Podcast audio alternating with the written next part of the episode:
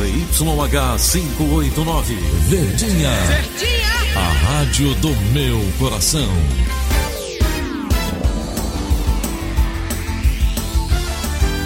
Rádio Notícias, Verdes Mares, 810.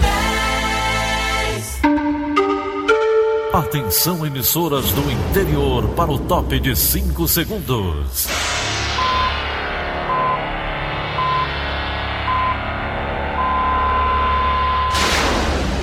A Verdinha leva o som cada vez mais longe. Rádio Sul Cearense de Brejo Santo, Cristal de Quixeramobim, Iracema de Ipu, Jornal Centro-Sul de Iguatu, Macambira de Poeiras, Tabajara de São Benedito, Oroz FM, Pioneira de Forquilha, Itataia de Santa Quitéria, União de Camocim, Educadora do Cariri do Crato, Líder FM de Itapipoca, Aquarela FM de Miraíma, Liberdade de Itarema, Carinhosa de Acopiara, Sertão Central de Senador Pompeu, Vale do Salgado de Lavras da Mangabeira, Vale FM de Nova Russas. 6 horas e 30 minutos, confirmando 6 horas e 30 minutos. Hoje, terça-feira, 17 de dezembro, ano 2019, manchetes do Rádio Notícias Verdes Mares. Presos suspeitos de matar empresário em um sítio no Eusébio. IPVA 2020 terá redução média de 4,29%. Câmara dos Deputados vota projeto de lei que altera regras do Código de Trânsito. Bom define hoje possíveis adversários do Fortaleza na Copa Sul-Americana. Essas e outras notícias em instantes. CYH 589. Verdes Mares AM. Rádio Notícias Verdes Mares. 6 e 31 Polícia. Polícia. Polícia prende suspeito de matar empresário canadense em um sítio no município do Eusébio. Ele é filho do caseiro do sítio vizinho ao da vítima. A reportagem de Ana Beatriz Farias. O homem que está sendo apontado como mandante do crime é filho do caseiro que trabalha no sítio vizinho ao da vítima. A polícia chegou ao suspeito e às duas mulheres que teriam participado do crime após intensa investigação. A Maria Luana é companheira do Miguel e a Vanesca, amiga do casal. Na verdade, é o mentor de toda a ideia, conforme ele sustenta, foi o próprio Miguel. Miguel que está passando por necessidade financeira, conta de energia em atraso, aluguel, falta de comida em casa e convidou a mulher para fazer, para, para praticar esse crime. Mas, com receio de que fosse, não fosse suficiente a mulher, acabou convidando a companheira da mulher também, que infelizmente concordou em, em praticar tal fato odiento. Quando a polícia chegou, as três pessoas presas suspeitas de terem participação no crime encontrou respostas que podem levar à elucidação total do caso. Isso porque todos três confessaram participação no latrocínio. Walter Max Voigtlander tinha 85 anos, era empresário de nacionalidade dupla, alemã e canadense, e não falava português. O corpo dele foi encontrado na última quarta-feira na varanda do sítio em que morava. O estrangeiro estava amarrado e amordaçado. A gente entende, acha que a morte tenha se dado por sufocamento, por constrição das vias respiratórias. Mas é claro que essa informação técnica vai ser dada pelos médicos legistas da perícia. A prisão temporária dos três suspeitos foi pedida pela polícia para não atrapalhar as investigações. Contanto, o delegado que está à frente do caso acredita que a prisão deve se converter em preventiva. É uma prisão temporária, inicialmente 30 dias, podendo ser prorrogado por mais 30, mas convictamente a nossa posição vai ser, ao final, representar pela conversão em preventiva. Ana Beatriz Farias para a Rádio Verdes Mares. Três policiais militares suspeitos de alterar a cena do crime da tragédia de Milagres foram afastados preventivamente pela Controladoria Geral de Disciplina dos Órgãos de Segurança Pública e Sistema Penitenciário. A repórter Rafaela Duarte tem mais informações. Um ano depois da tragédia que aconteceu no município de Milagres, no interior do estado do Ceará, três policiais militares foram afastados pela Controladoria Geral de Disciplina. De acordo com a CGD, o órgão informou que os policiais são suspeitos de alterar a cena do crime. Na ocasião, foram mortas 14 pessoas, entre elas, seis eram reféns. Tudo durante uma tentativa de assalto a uma agência bancária localizada nesta cidade. Os oficiais da polícia já são considerados réus pela justiça após a aceitação da denúncia formulada pelo Ministério Público. A produção do sistema Verdes Mares tentou contato com a defesa dos policiais militares, mas ainda não teve nenhuma resposta sobre o caso. Rafaela Duarte para a Rádio Verdes Mares. 4 mil internos foram certificados nesta segunda-feira em cursos do Senai, Unidade Prisional Professor José Sobreira Jamorim, em Taitinga. As qualificações são de manutenção de computadores, manutenção de edificações, técnicas de pinturas de obras, instalação elétrica predial, instalação hidráulica, mecânica e serralheiro de metais. Os apenados que receberam a qualificação foram contemplados pelo projeto Sou Capaz, realizado dentro de 14 unidades prisionais do Estado, concursos que abrangem várias áreas. Um suíço suspeito de jogar a ex-companheira do segundo andar de um prédio em Canoa Quebrada, no Ceará, em 2004, foi localizado pela Interpol na Tailândia e preso pelas autoridades locais. A mulher vítima da violência ficou paraplégica. O repórter André Alencar tem mais informações. A prisão foi divulgada ontem pela Polícia Federal do Ceará. Depois de ser localizado, o suíço de 56 anos permaneceu preso na Tailândia por cerca de três meses até ser transferido para Fortaleza. O mandado de prisão preventiva contra o homem foi da primeira vara civil de Aracati e foi expedido no dia 16 de julho de 2007 depois cumprido a partir de acordo entre os governos do Brasil e da Tailândia. O estrangeiro foi extraditado para o Brasil no sábado e está preso na sede da Polícia Federal em Fortaleza. Ele deve ser transferido para a cadeia pública de Fortim, no litoral leste do estado. André Alencar para a Rádio Verdes Mares. 6 horas e 36 minutos, 6 e 36, direto da redação integrada do Sistema Verdes Mares, o jornalista Joras Xerez tem mais informações. Bom dia, Joras. Bom dia, Tom Barros. Bom dia, Daniela. Uma agência bancária foi atacada por criminosos e teve o prédio destruído no centro de Morrinhos, cidade distante a 207 quilômetros de Fortaleza, na madrugada desta terça-feira. Conforme o morador, a ação aconteceu por volta das duas horas da manhã. Os criminosos fugiram em seguida. Não há informações sobre quantias levadas pelo grupo. Segundo o Hospital Municipal de Morrinhos, também não há registro de pessoas feridas devido ao ataque. O impacto da explosão usado pelos suspeitos quebrou as portas de vidro da agência, derrubou parte do teto e causou um princípio de incêndio no local. Uma equipe do Corpo de Bombeiros foi chamada para combater as chamas. Cápsulas de munições foram encontradas próximos ao banco. De acordo com a Polícia Militar, uma viatura de Sobral e de cidades vizinhas reforçaram o policiamento da cidade. Giora Xerez, para a Rádio Verdes Mares. 6h37. Cidade.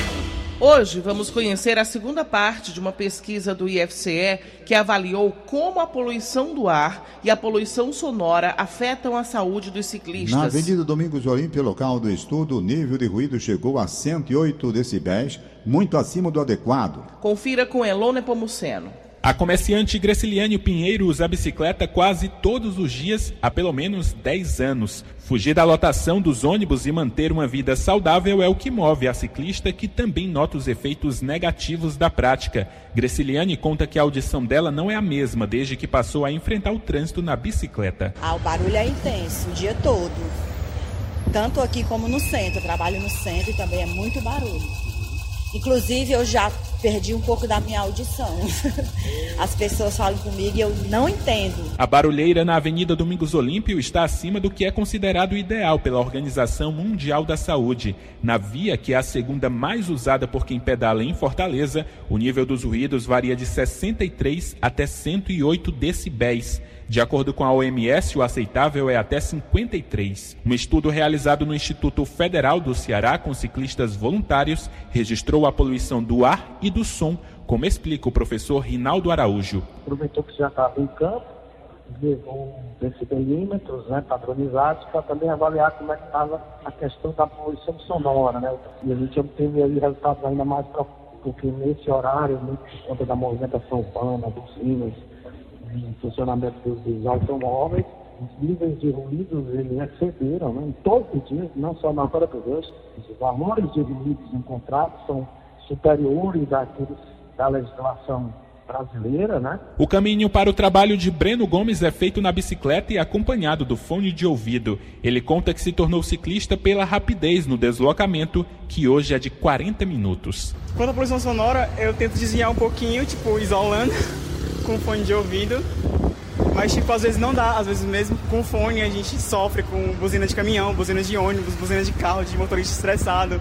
Só este ano foram feitas 1.750 fiscalizações contra a poluição sonora. 780 equipamentos foram autuados nessas operações da Agência de Fiscalização de Fortaleza. Quem descumpre a norma com paredões de som, por exemplo, pode ser multado em cerca de R$ 1.200. Para denunciar, a AGFIS recomenda usar o telefone 156 ou site do órgão. Com reportagem de Lucas Falconeri, Elon Nepomuceno para a Rádio Verdes Mares. A Autarquia Municipal de Trânsito vai distribuir livros e material didático para escolas de Fortaleza a partir de 2020. Márcio Dornelles tem as informações.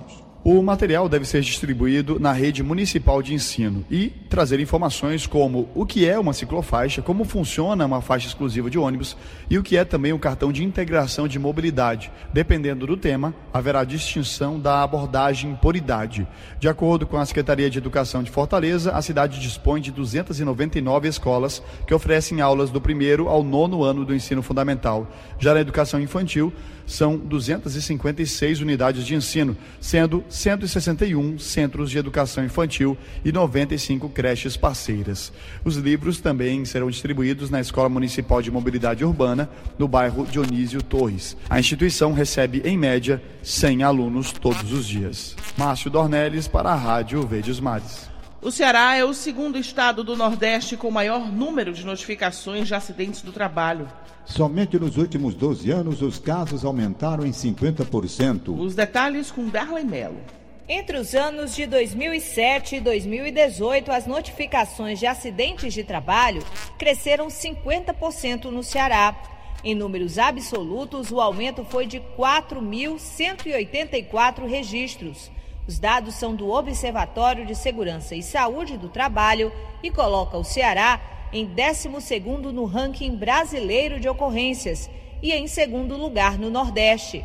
O procurador do Ministério Público do Trabalho, Antônio de Oliveira Lima, afirma que os números flutuaram nos últimos 12 anos, apesar dos números terem apresentado queda por quatro anos consecutivos, entre 2014 e 2017 2018 chegou para elevar as estatísticas. A estatística de aumento dos acidentes de trabalho tem coincidido também com a estatística de aumento dos empregos formais. Houve uma redução significativa de emprego, do número de empregos formais, aumento do desemprego, na verdade, né? Entre 2014 até 2016, também 2017, quando foi 2018, houve uma retomada dos empregos, ainda que lenta, houve uma retomada. Entretanto, o número de acidentes que houve a mais entre 2017 e 2018 é, é numa proporção maior do que o número de emprego que houve em termos de aumento. Ainda de acordo com o levantamento do observatório, o ano passado fechou com 12.517 notificações no Ceará e um total de 623.800 casos em todo o país. Fortaleza concentrou 47% dos casos notificados de acidentes de trabalho no estado, com 5.896. Mas o número deve ser ainda maior. Isso porque as subnotificações continuam sendo uma realidade nas empresas. Estima-se que somente no ano passado houve 3.473 ocorrências não registradas Historicamente, acidentes na construção civil lideram as estatísticas, mas nos últimos anos o cenário vem se transformando e ocorrências com profissionais da saúde aparecem em primeiro lugar em 2018. Darley Melo para a Rádio Verdes Mares. 6 e 43 Esporte. O Cambol define hoje à noite os possíveis adversários do Fortaleza na Copa Sul-Americana. As informações estão com Luiz Eduardo, direto da sala de esportes. Bom dia, Luiz. Bom dia. O Fortaleza conhecerá logo mais o seu adversário na Copa Sul-Americana em sua primeira fase. O sorteio da competição está marcado para as 20 horas e 30 minutos no Centro de Convenções da Comembol, em Luque, no Paraguai. O Tricolor de Aço, assim como os demais clubes brasileiros, está agrupado no pote 2, integrando a chamada Zona Norte, junto com os representantes da Colômbia, Equador, Peru e Venezuela. O outro pote, formado pelos clubes da Zona Sul, é composto justamente pelos grupos de possíveis adversários da equipe do Fortaleza, uma vez que os confrontos são cruzados com o time do pote 1 enfrentando uma equipe do pote 2. A lista de possíveis adversários do Fortaleza conta com equipes da Argentina, entre elas o Vélez Sarsfield, que já foi campeão da Libertadores em 1994, o Independiente, que já foi sete vezes campeão da Libertadores e duas vezes campeão da Sul-Americana em 2010 e em 2019. Conta também com equipes que vêm da Bolívia, do Chile, do Paraguai e do Uruguai. E aguardar logo mais a Verdinha transmitindo através do programa Show do Esporte. Você conhecerá, torcedor tricolor,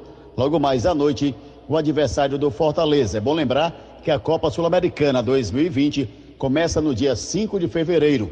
Na segunda fase, os 22 times classificados se juntam aos 10 times eliminados na Taça Libertadores para uma fase de 16 avos, seguida pelas oitavas de final, quartas de final, semifinal, sempre em regime de mata-mata, com jogos de ida e volta. A decisão em jogo único está marcada para o dia 7 de novembro em Córdoba, na Argentina. Luiz Eduardo, para a Rádio Verdes Mares. 6 horas e 45 minutos, 6 e 45 instantes. Servidores públicos estaduais protestam na Assembleia Legislativa. Rádio Notícias Verdes Mares, 810. Rádio Notícia Verdes Mares. 6 e 48 Política. A proposta de reforma da Previdência apresentada pelo governador Camilo Santana foi tema de audiência pública ontem à tarde na Assembleia Legislativa. O projeto tem gerado protestos por parte de várias categorias de servidores públicos do Estado. Confira na reportagem de Flávio Roveri.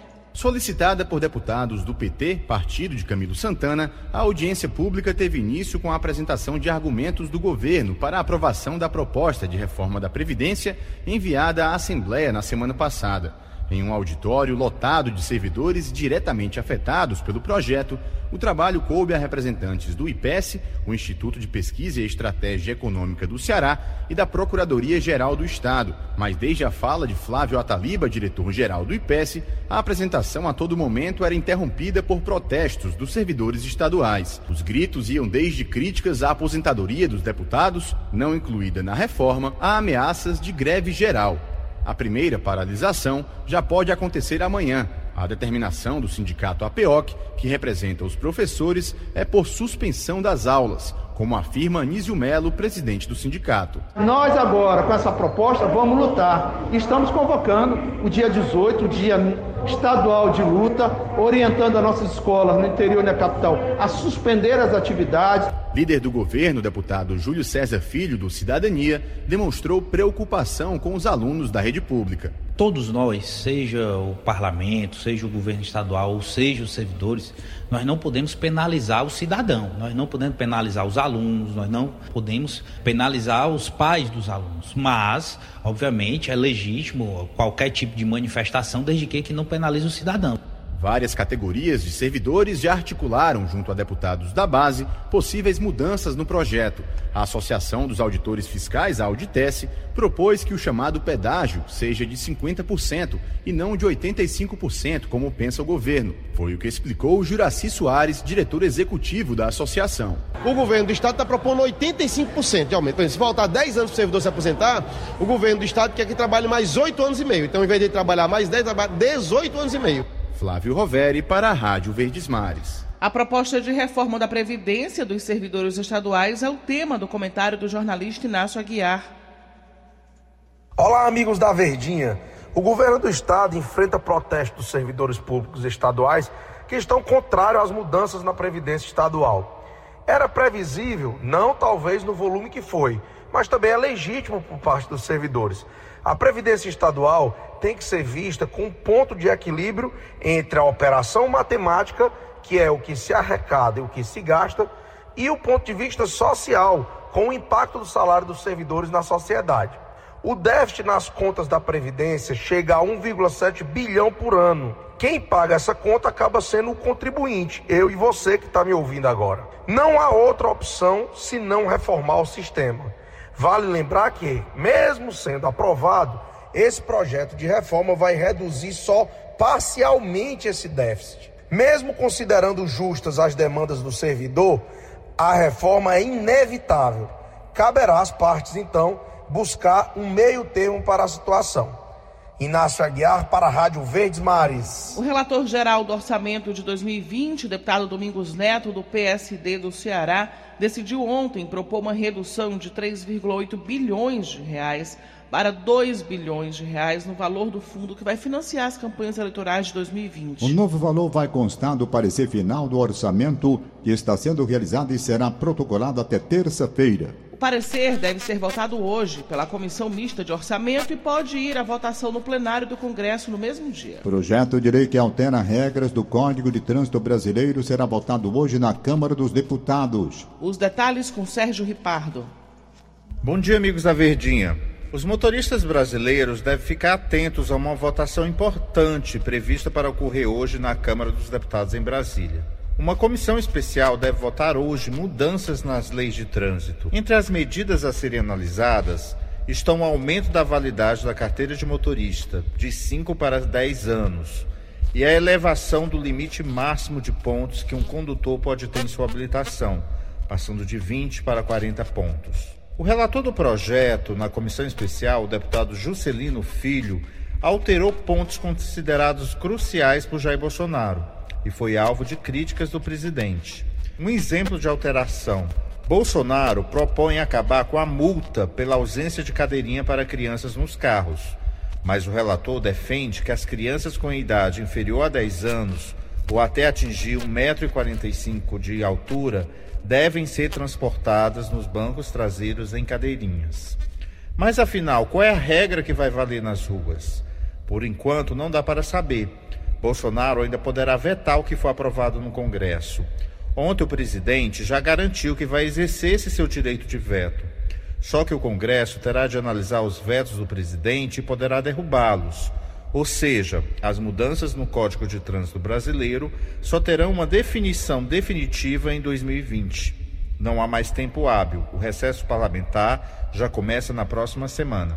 Sérgio Ripardo para a Rádio Verdes Mares. O deputado Eduardo Bolsonaro retornou à função de líder do PSL na Câmara dos Deputados. Com a decisão de parte da bancada que passou a constar ontem dos registros da Câmara, Eduardo substitui na função a deputada Joyce Hausmann, que ocupou o posto menos de uma semana. O cargo de líder é estratégico porque cabe ao parlamentar, entre outros pontos, escolher os integrantes de comissões, discursar em plenário para orientar os votos da bancada, articular junto aos demais integrantes as votações de interesse do partido. A disputa pela liderança do PSL na Câmara é resultado da crise que atinge o partido desde outubro, quando Bolsonaro disse a um apoiador para esquecer a legenda em novembro, o presidente deixou o partido e anunciou a criação de Aliança pelo Brasil.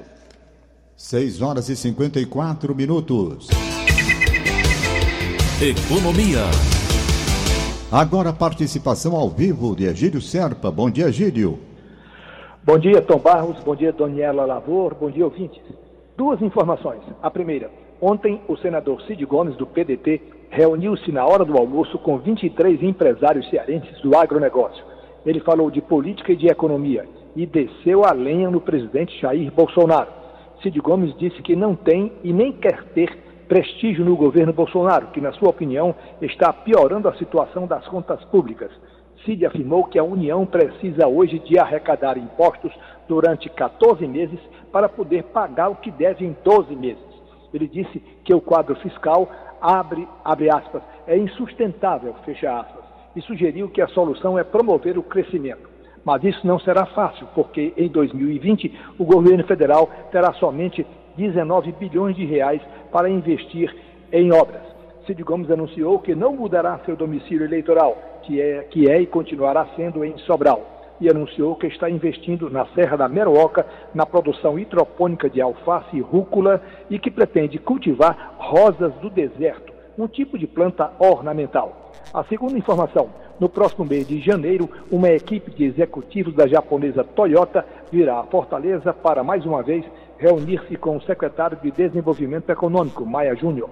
A Toyota, como se sabe, deverá construir no PECEM um grande centro de distribuição de veículos e peças que atenderá todo o Nordeste e também a região norte do país. Egídio Serpa para o Rádio Notícias Verdes Mares.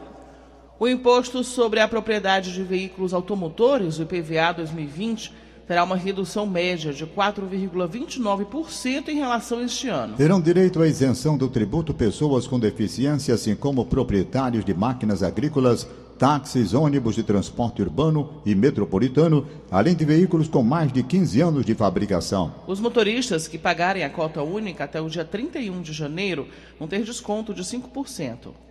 Depois desse prazo, será possível parcelar o valor em até cinco parcelas, com vencimento nos dias 10 de fevereiro, 10 de março, 13 de abril, 11 de maio e 10 de junho. O valor de cada parcela não poderá ser inferior a 20 reais. Os boletos para o pagamento estão disponíveis a partir de 2 de janeiro no site da Secretaria ou no aplicativo Meu IPVA. Os contribuintes também poderão fazer consultas no aplicativo Meu IPVA, além de emitir o documento de arrecadação do Estado por meio da plataforma, que está disponível no Play Store e App Store. Bernadette Vasconcelos tem mais informações sobre a redução do IPVA deste ano. A explicação para a redução se deve à desvalorização anual dos veículos, já que o imposto é calculado sobre o valor deles. As alíquotas do IPVA variam de 1 a 3,5% sobre o valor total dos veículos.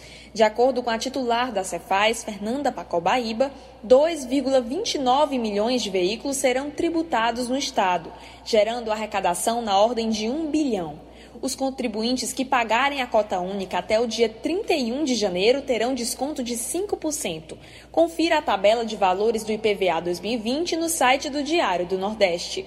Bernadette Vasconcelos para a Rádio Verdes Mares. Do montante de um bilhão de reais a ser arrecadado, 50% será destinado ao Tesouro Nacional e a outra metade será direcionada aos municípios onde os veículos estão licenciados. O INSS divulgou ontem a tabela com os dias de pagamento ao longo do ano dos benefícios como aposentadoria, pensão ou auxílio-doença. As datas variam conforme o valor a ser recebido e o número final do benefício, sem considerar o dígito. Por exemplo, se o número é 123 4567890, deve ser desconsiderado o dígito zero, ou seja, o número final é 9. Inicialmente, vão receber as pessoas que ganham até um salário mínimo. Para o ano que vem, a previsão é de que o valor seja de R$ 1.031. Quem ganha mais que o piso nacional recebe em datas diferentes. Quando o dia do pagamento cair em um feriado, o depósito será feito no dia útil seguinte. E o concurso 2217 da Mega Sena vai sortear hoje um prêmio estimado em 36 milhões de reais. Será o primeiro sorteio da Mega Sena de Natal, em que são realizados três sorteios. O segundo sorteio da Mega Sena ocorre na quinta-feira e o terceiro será no sábado.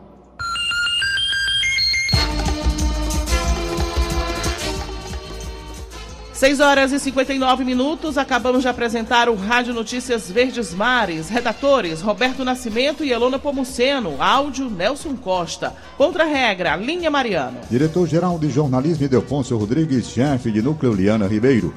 Mais informações é nosso site verdinha.com.br e no facebook.com barra verdinha 810. Em meu nome, Tom Barros, e em nome de Daniela Delavor, tenham todos um bom dia. De segunda a sábado, seis e meia da manhã. Rádio Notícias Verdes Mares.